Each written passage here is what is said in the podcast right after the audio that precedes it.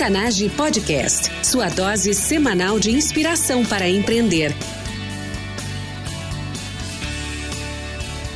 Com você, time Octanage, Vinícius Faquineto e André Piazza. Bem-vinda e bem-vindo ao Octanage. Eu sou André Piazza, host desse podcast junto com o Vinícius Faquineto. Todas as semanas entrevistamos empreendedores incríveis, gente de fibra como eu e você, com histórias de transformar ideias em negócios de verdade. Octanage é combustível para empreender. Contando histórias de transpiração, queremos inspirar uma nova mentalidade para impulsionar você a empreender mais e melhor através de ensinamentos simples e dicas práticas. No nosso website octanage.com você encontra os recursos mencionados neste episódio: livros, filmes, séries, pessoas e recursos para ajudar você a transformar o seu negócio. Acesse octanage.com/e059 para fazer o download desses recursos. Nosso convidado especial de hoje é um empreendedor por natureza. Como especialista e referência no tema de segurança e gestão de riscos, é autor do livro Caos Social: A Violenta Realidade Brasileira e fundador, sócio e diretor da Esquadra Gestão de Riscos e do app Bion. Gustavo Calef, seja muito bem-vindo. Grande André, muito obrigado. Fico muito lisonjeado pelo convite e acredito ter um pouquinho de história para poder contribuir com o pessoal que tem interesse na questão de empreendedorismo. Justamente, Gustavo, a tua experiência e a tua contribuição no ramo da segurança e do risco chamaram a atenção. Tu, inclusive, o primeiro dos nossos entrevistados que vem dessa indústria, dessa área, e realmente estou super curioso para saber mais sobre a tua trajetória, sobre aquilo que tu viveu e sobre a mentalidade que te ajudou a construir as coisas que tu construiu. Bom, André, uh, na verdade, eu entrei para esse segmento por uma conjuntura de astros. Né? Primeiramente, pela minha formação na área de lutas, eu, eu comecei a lutar muito cedo, muito jovem, com 13 anos eu já, já lutava. Me tornei instrutor ao natural e isso acabou me aproximando de muitas pessoas amigos que identificavam em mim uma relação direta com o segmento de segurança. Né? Isso acabou gerando um primeiro convite de um amigo que tinha uma empresa em, no Rio de Janeiro e acabou uh, uh, me convidando para representar empresas israelenses aqui no Brasil, como a fabricante da Uzi, que é uma arma muito conhecida, uma metralhadora muito conhecida, né? outras tecnologias na área de interceptação de telefonia. Uh, e eu comecei a representar esses equipamentos no Brasil. Tenho a minha formação na área de administração de empresas, que acabou me gerando uma oportunidade muito grande na época no grupo Sonai, que hoje faz parte do Walmart. O Walmart comprou o grupo Sonai. Eu comecei a trabalhar no, na, na área de controle de qualidade dessa empresa. Né? Fui designado para fazer os primeiros manuais de procedimentos uh, da empresa no Brasil. Então, acabei também desenvolvendo muito essa questão de qualidade. E ao longo do tempo, uh, tive inúmeros outros negócios. Uma pessoa que Fui dono de empresa de aspirador de pó chamado Rainbow. Fui dono de empresa uh, de, de um, esportes. Tive uma academia de esportes muito grande na, na época da o grama sintética, então tive uma academia muito grande. Fui representante de equipamentos médicos.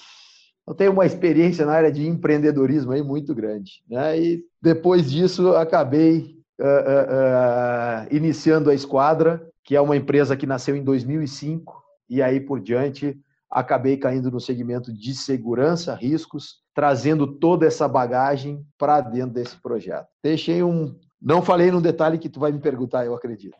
Super legal, a gente aproveita isso no, no contexto da, da entrevista com certeza. Uh, legal que tu cobriu, então, na verdade, o, o teu perfil é o perfil de empreendedor que acabou chegando no ramo da segurança e a partir dali descobrindo várias outras coisas, né? E até reconectando com o passado. Então, tu mencionou pra gente, né? Instrutor de lutas há mais de 20 anos, abriu a tua empresa aos 18 anos e, e segue atuando até hoje nesse ramo de segurança. Eu até estava lendo a respeito de ti, Gustavo, e aprendendo que tu tem umas certificações assim bem diferenciadas nessa indústria. Então, eu, eu vi aqui o certificado ISDS, em, em que justamente feito em Israel e que te qualifica a prover segurança para presidentes ao redor de todo o mundo, não é mesmo? E também aquela certificação uh, que é conhecida como DSE pela Universidade de Comias na Espanha, que é justamente a, a certificação utilizada na Europa para a segurança uh, na, no contexto europeu. Então eu, eu, vejo essa tua carreira de, de empreendedor e trabalhando em segurança, com várias certificações, com todo o cuidado para entender o que está acontecendo no contexto da indústria, e percebo que tu está em, em, alerta constante, não é mesmo? Dessa, nessa trajetória toda, né? Então, só falando sobre os frutos dessa experiência, Gustavo, qual a tua maior competência hoje? Bom, na verdade, eu realmente fui provocado quando fui para Israel uh, e identifiquei na minha formação que a pessoa, para poder fazer uma gestão de riscos, ela tem que conhecer muito a fundo o ambiente onde ela está inserida e a mentalidade das pessoas aonde tu tratas o assunto. Né? E o meu problema, eu volto para o Brasil em 2005 e começo a procurar uh, literatura a respeito da criminalidade no Brasil, quem é o criminoso, como ele age e não encontro. Então foi quando eu realmente tive que arregaçar as mangas, tive que entrar para dentro de presídios, tive que entrar para dentro de delegacias, tive que fazer estudos muito aprofundados em cima de ocorrências policiais uh, para poder criar uh, um diagnóstico em cima da mentalidade do criminoso. Né? E eu vejo que o meu grande diferencial hoje, uh, em termos de gestão de riscos, não só no Brasil como fora daqui, porque a gente acaba operando muito projeto fora do Brasil, é realmente conhecer a fundo os riscos de um ambiente. Então, aonde eu vou, eu mergulho para poder entender como pensa o criminoso naquele ambiente, como pensa a comunidade naquele ambiente. Né? Isso realmente eu acho que, que foi, é o meu maior expertise hoje dentro do meu segmento. Super interessante que tu fala assim, eu, eu realmente para poder atuar na minha indústria, eu preciso conhecer o contexto das pessoas que estão inseridas dentro dela, conhecer as mentalidades e tudo mais. Que é uma lição tremenda para todo mundo que, que quer empreender. Falando sobre lições, Gustavo, qual o teu momento mais difícil como empreendedor e como tu fez para superar esse momento? Bom, meu momento mais difícil como empreendedor foi no ano 2000, quando eu já havia criado, em 98 eu criei uma, na época nós chamávamos de incubadora, era uma incubadora de sites, e dessa incubadora saiu um projeto muito bacana chamado Show Z, esse projeto se tornou, uh, em dois anos, ele se tornou o projeto de maior número de bandas independentes da América Latina. Então, nós chegamos a ter 5.500 bandas cadastradas e, na verdade, eu vou te contar uma coisa que eu não te contei. Nós criamos o Facebook. A ferramenta, a ferramenta do, do, do, do Show Z, ela era exatamente o que hoje é o Facebook. O meu grande erro, que na época uh, era uma estratégia de mercado, focar. Tinha que haver um foco. O nosso, fo o nosso foco, que foi em bandas independentes, é o que eu considero o nosso erro à época, porque nós focamos em quem não tinha recursos. Né? E, só que nós não tínhamos a intenção de ganhar dinheiro com as bandas. Nós, na época, nós estamos falando uma questão de, de transmissão de áudio não havia nem MP3, estava começando a criar o MP3. Então, para mandar um AVE, levava quase três horas para fazer um upload. Então, nós criamos uma gravadora sob demanda. Então, nós tínhamos um, uma grande massa de pessoas, eh, de bandas, né, dentro do, do, do, do site. Nós criávamos as playlists. Nós não, o cliente criava as playlists nós também indicávamos playlists, só que ao invés de fazer como tem hoje o Spotify, nós gerávamos um CD e encaminhávamos esse CD por correio. Né? É, é, é, era a forma viável que tinha na época. Então, nós acabamos nos tornando uma gravadora sob demanda. Esse projeto cresceu muito bem. Nós tivemos os investidores anjos, depois nós tivemos uma segunda rodada de investidores muito interessante e chegamos ao ponto de vender para o Bank Boston à época. Nós sentamos à época com as seis maiores investidoras no Brasil. Quem fez nosso business plan na época foi uma pessoa chamada Ricardo Sirotsky e ele foi o responsável pelo business plan do ZAS para ser vendido para o Terra. Então aí nós fomos extremamente assertivos, né? nós identificamos um grande parceiro. Uh, nós tínhamos uma sala onde trabalhava eu, meu sócio e mais dois moleques, uh, e esse negócio passou a valer 10 milhões de dólares por uma avaliação dessa pessoa. Né? E, e, e, da noite para o dia, nós, nós fizemos várias rodadas de investimento no Bank Boston ao ponto do negócio ser vendido. Uh, os trâmites burocráticos e, e, legais acabaram sendo vencidos, contrato vai, vem, vai, e acabou em São Paulo esse contrato, nós agendamos o período de assinatura do contrato, né? E já estava até com passagem comprada para ir a São Paulo, era duas semanas depois desse processo aí. E nesse momento quebra a bolsa de Nasdaq. Então, óbvio que um banho de água fria para qualquer pessoa que atuava no segmento na época, que dependia de investimento, que dependia de ainda acreditando no negócio e ele ainda não trazendo rentabilidade. Né? É, ali seria o, grande, a grande guinada da empresa, o grande crescimento exponencial à época. E nós, nesse momento, acabamos andando ainda com o projeto por mais um ano, conseguimos um investidor menor, mas realmente uh, uh, pela, pelo business plan que nós tínhamos à época, o negócio não virava se não tivesse um investimento muito grande em mídia. E aí nós tivemos que fechar as portas, contar com essa experiência para poder continuar empreendendo. Uma história magnífica e super interessante sobre vários ângulos, né? Tem um, tem um lado ponto .com, a bolha do, do ano 2000 dos ponto .com, que realmente foi, foi um evento uh, extremamente agressivo, principalmente nos Estados Unidos, no Vale do Silício, em que os investimentos que eram feitos em empresas ponto .com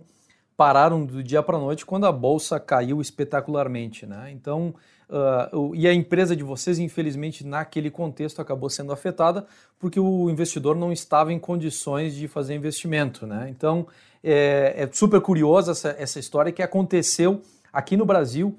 E a outra parte que me chamou a atenção nessa história, que é, é super curiosa, é, é a similaridade que tem com as redes sociais. Então, as pessoas não sabem, um dos precursores do Facebook, o MySpace.com, ele justamente foi feito ao redor de bandas independentes. Ele ganhou popularidade justamente nessa época aí, no, no início dos, anos dos anos 2000, por atrair bandas independentes em que as pessoas conseguiam colocar o áudio delas numa playlist online e as pessoas conseguiam tocar isso aí através da, da página e tudo mais. E vocês tinham um projeto parecido, que era justamente você gravava o CD para a pessoa baseado na escolha da, de música das bandas que estavam dentro da, da plataforma de vocês. Né? Então, assim, é, de fato, como tu mencionou, uh, um precursor do Facebook. É, exatamente. Logo após nós lançarmos, depois, acho que um ano depois, apareceu o Orkut. Né? Então, não, foi, foi a primeira ferramenta de, de comunidade, né? de, de redes sociais assim que nós identificamos. O super legal falar, então, tu já tu teve uma experiência muito precoce com, com várias coisas, com incubadoras, com uma startup que era de fato uma empresa em tecnologia, com um modelo de negócios escalonável e, e no ano 2000, né, em, plena, em plena bolha do, do ponto .com. O, e anos depois, tu ah, reaparece nesse mercado com uma proposta que é o Beyond, que é um app justamente na área de segurança. Conta um pouco para nós a respeito do Beyond, das funcionalidades e da proposta de vocês para os usuários e para a comunidade. Bom, uh, o Beyond, assim como uh, o meu conhecimento em em segurança uh, uh, no Brasil teve que acontecer em 2005, uh, nós nos deparamos agora, ao longo do tempo no mercado, com uma grande dificuldade. tem muitas teorias que nós criamos ao longo do tempo, e eu escrevo no meu livro Caos Social. Né? uma delas que eu bato é as pessoas, para poder se proteger, elas precisam conhecer o ambiente onde elas estão. Elas precisam conhecer o grau de risco aonde elas estão. Porque o delinquente ele age sobre dois preceitos: supremacia da força e efeito surpresa. Se eu não estou atento, eu sou surpreendido pelo delinquente. Mas o ser o, o, o, cidadão comum, ele não sai à rua todo dia preocupado se tem uma pessoa suspeita, se não tem, ele sai, ele pega o telefone dele, ele sai conversando no telefone, ele entra no carro, ele fala com a esposa, ele bota o filho no carro, ele vive a vida como todos vivem. Né? E nós nos deparamos que nós observamos que dentro do segmento de segurança privada, nós temos Brasil, falando em Brasil, nós temos muitos porteiros. Esse porteiro, ele que trabalha num condomínio, que ele trabalha num banco, que ele trabalha em qualquer ambiente, ele tem muita informação privilegiada. Ele identifica situações cotidianas de risco para o ambiente que ele conhece muito. e ele não tem como compartilhar essa informação. Ele bota isso num livro de ocorrências e esse livro de ocorrências vai ser transferido à noite para um outro porteiro e não serve para nada, na verdade, infelizmente. A nossa ideia foi poder capacitar essa pessoa que já é um agente natural de segurança para ele poder alertar através de um app todas as pessoas que estão no raio de um quilômetro daquele ambiente onde ele está. Então, eu não vou contar todo o projeto porque é extenso, mas nós iniciamos isso com radiocomunicadores entre guaritas de vários prédios. Tá? O projeto não funcionou porque alguns prédios começaram a considerar que isso era muito caro, custava 350 reais por mês, acabaram saindo dessa comunidade, a comunidade acabou murchando e não rodou. Aí que nós identificamos o seguinte: nós temos que ter uma ferramenta que ela seja gratuita, que ela comunique uma região, pessoas que não se conheçam, que estejam no mesmo ambiente, mas não se conhecem. Então, um porteiro pode fazer um alerta e os porteiros das ruas de trás, próximas, o, o, o morador da rua ao lado, o proprietário de um estabelecimento comercial que tem a esquina, todo mundo vai poder receber esse alerta, que nós dividimos em cinco áreas. E essas cinco áreas, elas nascem da nossa experiência de gestão de risco de grandes eventos, que nós tratamos de segurança, saúde, incêndio, trânsito e ambiental. Esses cinco pontos, eles são críticos, porque nós temos Primeiro, nós temos uma, uh, uma presunção de salvar o mundo. O Bion ele é uma ferramenta para salvar o mundo. E ele é um aplicativo de preservação de vidas. E ele preserva vidas através da comunicação integrada entre comunidade, órgãos de segurança pública, segurança privada, estados e municípios. Então, na verdade, é uma plataforma que concentra informações para todas essas situações, para salvar o mundo, né, com relação a questões uh, de segurança, questões ambientais, porque tu, tu cria alertas e tu permite que pessoas que estão no raio de um quilômetro de onde tu estás recebam esse alerta. Criar ambientes de monitoramento, e receber alertas do que acontece naquele ambiente aonde tu estiveres, tá? Para não estender muito, mas, mas explicando em linhas gerais, o Bion ele é uma ferramenta com esses propósitos. Para quem tiver curioso uh, ah, para testar e para saber mais sobre o Bion, como é que as pessoas conseguem baixar o aplicativo? Nas duas plataformas, tanto uh, da Apple quanto da Google, é app Bion, app B E O N, né? O Bion vem de estar ligado, né, de estar atento. Então, ou qualquer uma das, uh, tanto Facebook, Instagram, hashtag appbion. Lá já tem um link direto, a pessoa dali já consegue baixar no seu, no seu telefone. Importante falar que é gratuito. 100% gratuito e, enfim, segurança na palma das mãos. O super interessante te escutar conversando que justamente o, além de ser gratuito, isso está disseminado e está, é, digamos assim, é, é, é, completamente colaborativo. Então me lembrou muito o nosso primeiro episódio, na verdade o episódio piloto do Octanage, em que eu entrevistei os fundadores do, de um app, também da economia colaborativa, e que na verdade o alerta deles era a respeito da cerveja mais barata disponível próximo da sua casa. Então a pessoa que queria fazer um churrasco, baixava o app Uma Bira, e inclusive o app segue disponível uh, no, no umabira.com, e a pessoa consegue identificar através de pessoas que vão e compram cerveja onde se encontra o app mais barato. Então me chama a atenção justamente isso, que a gente está aqui no, no, episódio 59, né? Então, uh, ah, 59 episódios depois, e a gente encontra um outro app que justamente utiliza o poder da economia colaborativa para gerar alertas e inteligência sobre a segurança pessoal das pessoas ao redor da, do ambiente em que você está. E justamente uh, eliminando ou quebrando o elemento justamente de contexto e surpresa que, que alguém, que alguma ameaça possa ter. Então, assim, super interessante aqui no Octanage, a gente está completando depois de algum tempo o ciclo completo. Então, você tem na palma das suas mãos uh, se quiser fazer um churrasco ou algum evento, um alerta de onde comprar a cerveja mais barata e você está protegido pelo app Bion, então disponibilizado pela esquadra. Exatamente isso. Gustavo, fazendo um exercício de futurismo, então, tu que é um cara que já passou por diversos segmentos e já teve uma experiência rica de empreendedorismo, se você pudesse mandar uma mensagem para o Gustavo daqui a cinco anos, que, que você escreveria nessa mensagem? Continua fazendo o que tu está fazendo.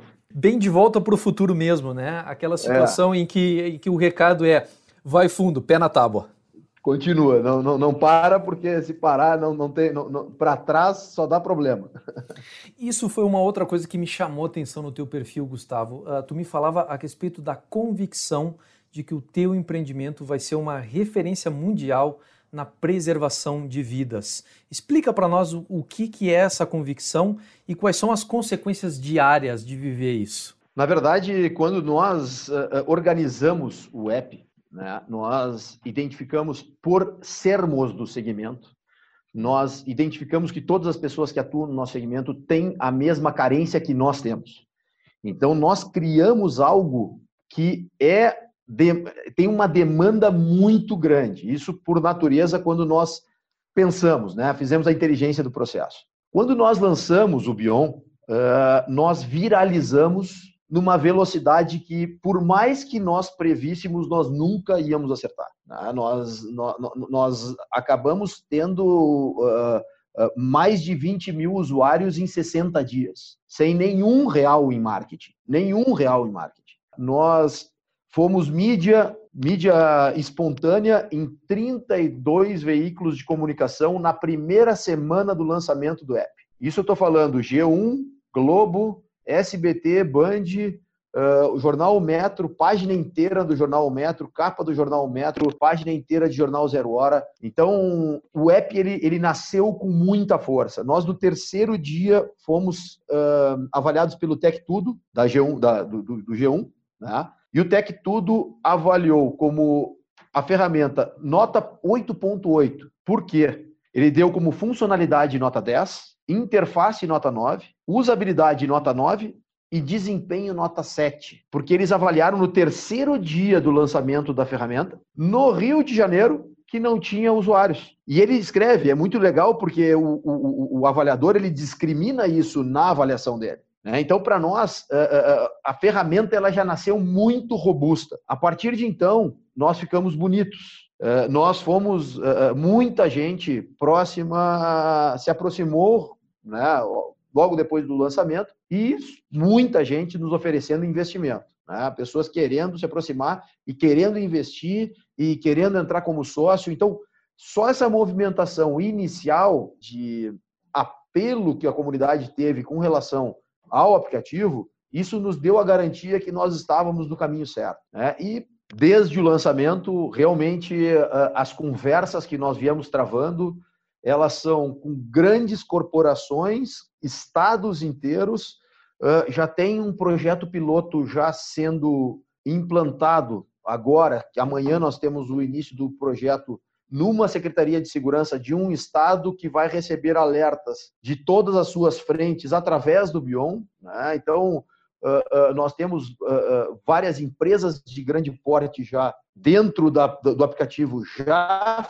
fazendo testes dentro das suas estruturas para ver se o projeto vai à frente. Então, então projetos pilotos rolando, rodando dentro de empresas de, de, de multinacionais. Então, isso nos deu convicção que nós estávamos no caminho certo. Magnífico exemplo de um app que uh, foi não só ficou viralizou rapidamente, e outra coisa que me chamou a atenção nessa história toda é que a primeira vez que tu lança o app, ele ainda tem tá, tá bastante em construção, né? E ele foi super bem avaliado em requisitos que são justamente bastante exigentes, por exemplo, usabilidade, interface, e, e vocês já acertaram isso aí de cara, tanto que o avaliador deu nota muito alta.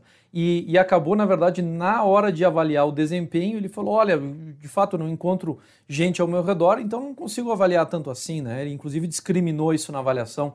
Então, um belíssimo exemplo de MVP que na verdade foi, foi acertado, porque você, na verdade, tinha a compreensão do contexto, do, do problema, do contexto e das pessoas envolvidas, né? Que são todas essas esses elementos da comunidade, né? A comunidade, o agente de segurança público e privado, a polícia, os bombeiros, as cinco áreas que você discriminou de um, de um evento e trazendo toda, todo esse conhecimento e entendimento do problema para uma solução integrada e que é fácil de usar e, e, foi super bem avaliada no terceiro dia de uso. Então, assim, uma história realmente fantástica. de empreendedorismo, de MVP, de, de lançamento de um app que, que viralizou. E, e, até eu achei super curioso na, na, nossa conversa que precedeu a entrevista, Gustavo. Tu justamente me falava que isso uh, tem um impacto, tem, faz uma diferença para ti todo dia ao acordar de manhã. Como é que isso funciona para ti, Gustavo? Eu, eu realmente trabalho com o que eu gosto. Eu, todo mundo tem um sonho de um dia trabalhar com o que gosta. Eu descobri isso. Eu gosto de trabalhar deixando bem claro, eu gosto de trabalhar. Né? Nunca, nunca trabalhei de má vontade. Quando trabalhei de má vontade foi muito no início da minha carreira, depois que eu iniciei a minha primeira empresa, quebrei a minha empresa, fui estagiário de uma outra empresa e nesse processo de estágio eu não me senti bem e no terceiro mês eu pedi para sair. Já não me sentia confortável pedir para sair. Desde então, eu realmente, é uma coisa muito minha, eu acordo todo dia pensando, quando é que eu vou começar a trabalhar? porque eu, eu, gosto tanto do que eu faço, uh, uh, uh, os projetos que eu desenvolvo, eles são com muito carinho, eles são com muita entrega, muita dedicação, realmente é, é meu isso, né? Eu tenho, sou, te confesso que sou uma pessoa extremamente feliz conquistei isso, acho que desde que eu nasci e estou me tocando para frente. Tem pouca coisa na vida melhor do que isso aí, viu? É, ser uma pessoa feliz e realizada com o próprio trabalho e com o próprio empreendimento. Desejo que tu continue nesse, nesse caminho de sucesso, nessa trajetória aí, Gustavo.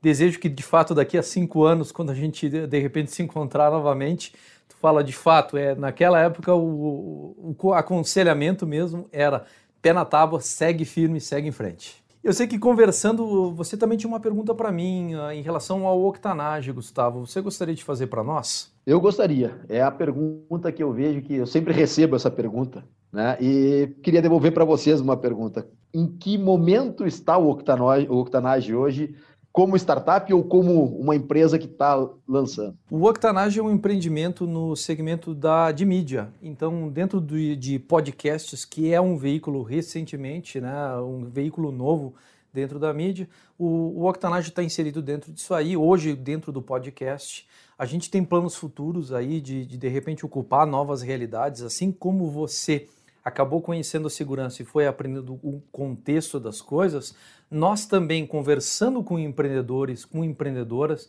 a gente está aprendendo muito a respeito desse ecossistema.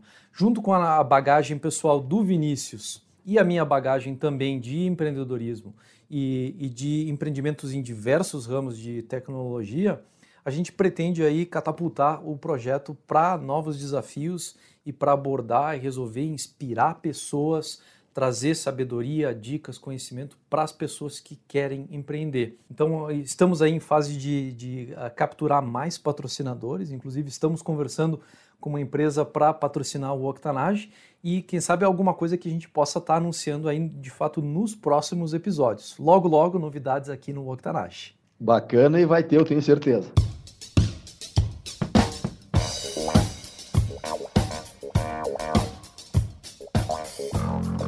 Aproveitando essa transição para o jogo rápido do episódio. Essa trajetória que a gente acabou de escutar, de encontrar obstáculos enquanto se persegue um sonho ou uma visão, é a trajetória de muita gente nos negócios. Eu acredito que o obstáculo que se apresenta na nossa caminhada é o caminho que a gente precisa perseguir. Eu me dou conta de que muita empreendedora, muito empreendedor precisa de ajuda para solucionar os seus desafios. Por isso, resolvi oferecer mentoria exclusiva para o nosso público aqui do Octanage. Trabalhar diretamente comigo e com o Vinícius em identificar e entender essas dificuldades, quebrar o desafio em partes e trabalhar em soluções concretas para aquilo que você está evitando, adiando ou que lhe deixa inquieta porque não sabe como resolver. Clique em octanage.com/mentoria e submeta sua aplicação. Essa é a sua oportunidade de trabalhar com mentores experientes com uma abordagem estruturada para transformar o seu projeto ou negócio agora em 2019.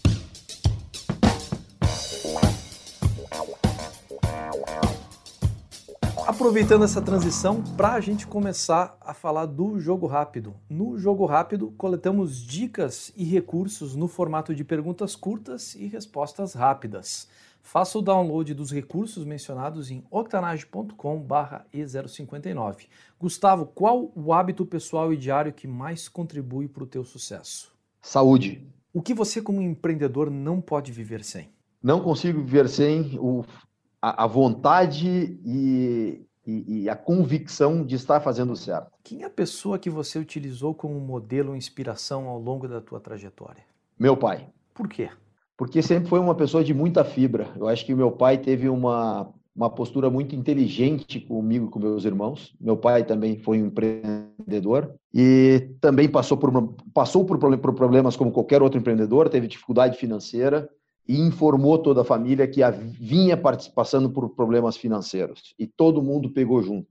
E depois nós conseguimos reverter, o negócio voltou ao normal, mas eu acho que esse momento, conhecer a realidade, estar muito próximo da realidade, sabendo do que está acontecendo, para o empreendedor é, é palavra-chave. Dica de uma ferramenta ou recurso online para empreendedores. Bom, honestamente, eu acho que poucos ambientes nós temos como fórum de, de, de debate para esse tema, né? Confesso que tenho utilizado o Octanage para isso. Não é porque estou dando entrevista para o Octanage, mas eu acho que é uma bela ferramenta para isso. Fantástico. Obrigado pela, pela audiência, em primeiro lugar, e por estar aqui conosco contribuindo e até depois divulgando também o nosso trabalho. Né? A gente realmente conta com pessoas para justamente indicar para as outras. A gente deixa disponível para as pessoas até facilitar esse processo. Então, no nosso website, octanage.com/indique, as pessoas conseguem recomendar indicar através do WhatsApp para outras pessoas. A mensagem já aparece pré-escrita. Dica de um filme, livro ou série de televisão para o nosso público empreendedor.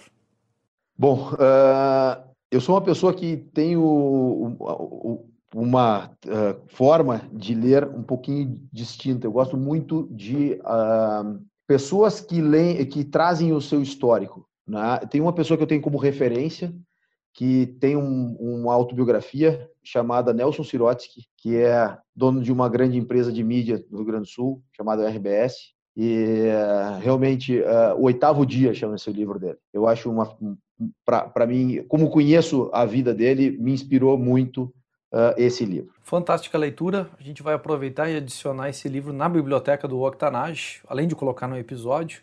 Então, octanage.com/biblioteca você encontra todos os livros mencionados pelos nossos entrevistados e, e, inclusive com a capa e amplamente clicável lá no nosso website. O super dica, livro novo, vou ter que correr atrás, vou ter que ler o livro agora que você mencionou. Vale a pena porque é a história de empreendedorismo na, na veia. Para finalizar, Gustavo, o, uma dica para quem quer justamente colocar a cara na rua e empreender. Bom, uh, no meu entendimento, empreender, empreender tem total relação com conhecimento. Eu acho muito temerário a pessoa que quer ganhar dinheiro, porque aí busca qualquer ideia, se lança com qualquer ideia e acha que aquilo vai tornar a pessoa milionária. Né?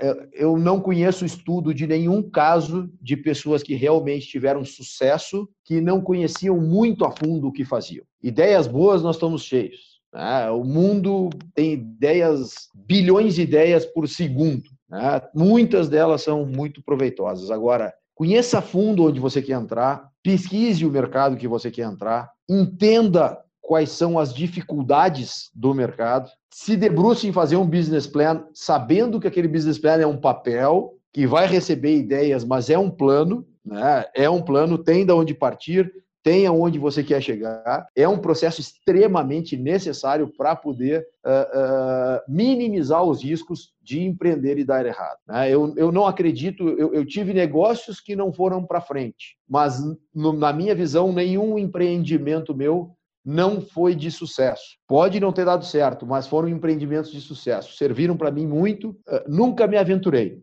nunca me aventurei. Né? Eu acho que o, as pessoas têm a mentalidade que o empreendedorismo é ser corajoso e ir fazer. Isso para mim é mais suicida do que empreendedorismo, do que empreendedor. Né? Realmente conheça muito que você, uh, o ambiente onde você vai entrar.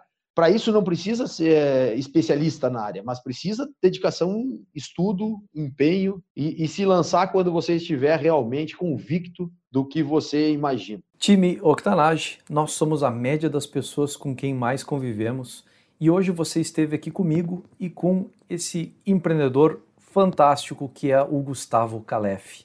Acesse octanage.com.br i059, junto com a transcrição do episódio, deixo lá todos os recursos mencionados pelo Gustavo durante a entrevista. Para conectar com ele, acesse octanage.com.br comunidade e crie o seu usuário. Você poderá interagir diretamente com ele e com toda a nossa comunidade de pessoas que vivem no seu dia a dia a extraordinária mentalidade empreendedora que hoje aprendemos com o Gustavo Calef. Octanage está aí com episódios novos toda semana. Não quer perder a nossa próxima entrevista? Segue a gente nas redes sociais, inclusive no Spotify, no Deezer e nos aplicativos de podcast. Uma forma fácil de incluir hábitos para desenvolver o seu potencial empreendedor na sua rotina.